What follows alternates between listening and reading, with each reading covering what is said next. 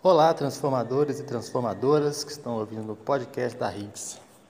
O nosso assunto de hoje é panturrilha. Vamos falar um pouquinho sobre o treinamento desse grupo muscular aí, incluindo o gastrocnêmio, os gastrocnêmios e o sólio.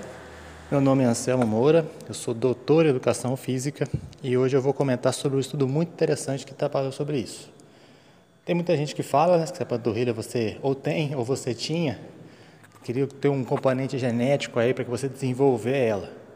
Mas na verdade, como todo músculo, ele pode, ela pode ser treinada. Né? Os gastrocnêmios podem ser treinados, o sólio pode ser treinado e pode sofrer adaptação e pode acontecer hipertrofia. Para demonstrar que isso é possível, o, um conjunto de autores, né, chefiados por Nunes em 2020, publicaram um estudo muito interessante. Avaliaram 22 homens, cerca de 23 anos de idade como média, eles treinaram a panturrilha no aparelho leg press horizontal, fizeram isso três vezes por semana durante nove semanas. Os avaliados eles faziam entre 20 e 25 repetições com uma velocidade de movimento 2011. Quer dizer isso, 2 segundos de excêntrica, sem pausa nenhuma no final da excêntrica, mais um segundo na fase concêntrica, fazendo um segundo de isometria no final da fase concêntrica, que é o ponto de maior ativação da panturrilha para esse exercício. Mas quando estava próximo da falha, é, eles não mantinham essa cadência, eles faziam o mais rápido possível, que é um conselho que muita gente dá, que é quando você está falhando para aumentar a velocidade e assim conseguir fazer um número maior de repetições. O intervalo de descanso entre as séries foi de 60 a 90 segundos.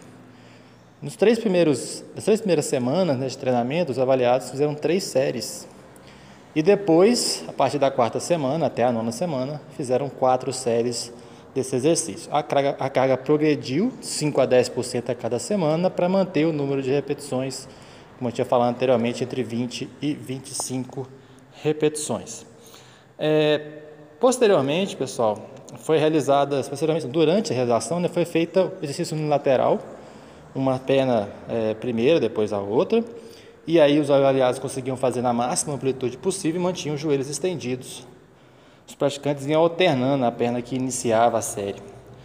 Os avaliados eles tinham que manter a abdução ou a adução do pé. Aí estava uma grande diferença desse estudo, porque eles buscavam entender a diferença de fazer panturrilha com os pés abertos e os pés fechados. Né? Com o pé aberto, você faz uma abdução do pé, você separa a ponta dos pés e aproxima os calcanhares. E quando você faz uma adução do pé, você vai aproximar a ponta dos pés e separar os calcanhares. O ideal é que eles ficassem em 45 graus de abdução ou adução, ou mais próximo disso. Um ponto importante é que além da adução e abdução do pé, eles tinham que rotar o quadril também, senão o pé abre, o quadril fica para trás, acaba vindo um desalinhamento do membro inferior.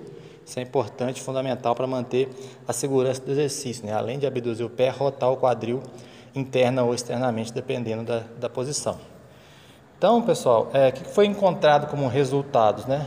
É, todos os treinamentos, tanto o pessoal que fez com o pé mais aberto quanto com o pé mais fechado, e também um grupo que fez com o pé neutro, nem aberto e nem fechado, conseguiram hipertrofiar o gastrocnêmio medial e lateral depois de nove semanas de treinamento.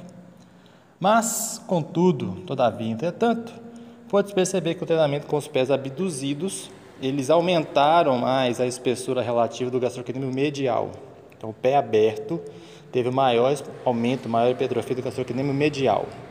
Já os pés aduzidos, os pés fechados, eles tinham maior, é, tiveram uma maior é, hipertrofia do gastrocnêmio lateral.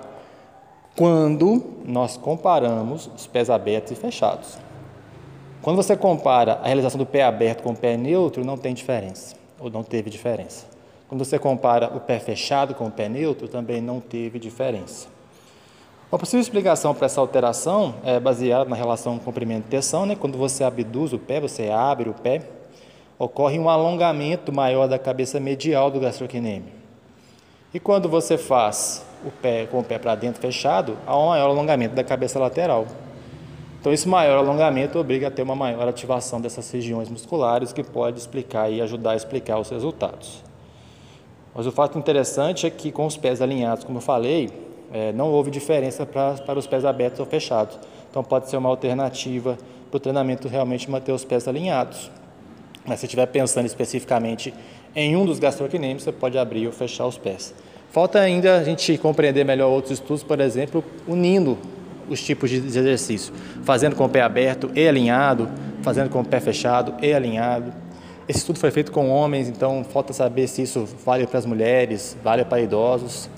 É, e também foi feito no leg press horizontal, ainda falta saber se isso também poderia acontecer com, por exemplo, a panturrilha em pé, com halter ou mesmo numa máquina. O estudo está no nosso grupo do Telegram, você pode ler na íntegra. Sempre acho interessante que a gente possa ler os estudos na íntegra para tirar nossas próprias conclusões.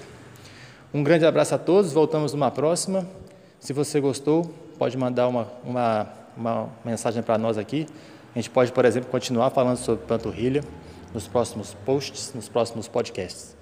Grande abraço a todos e até mais.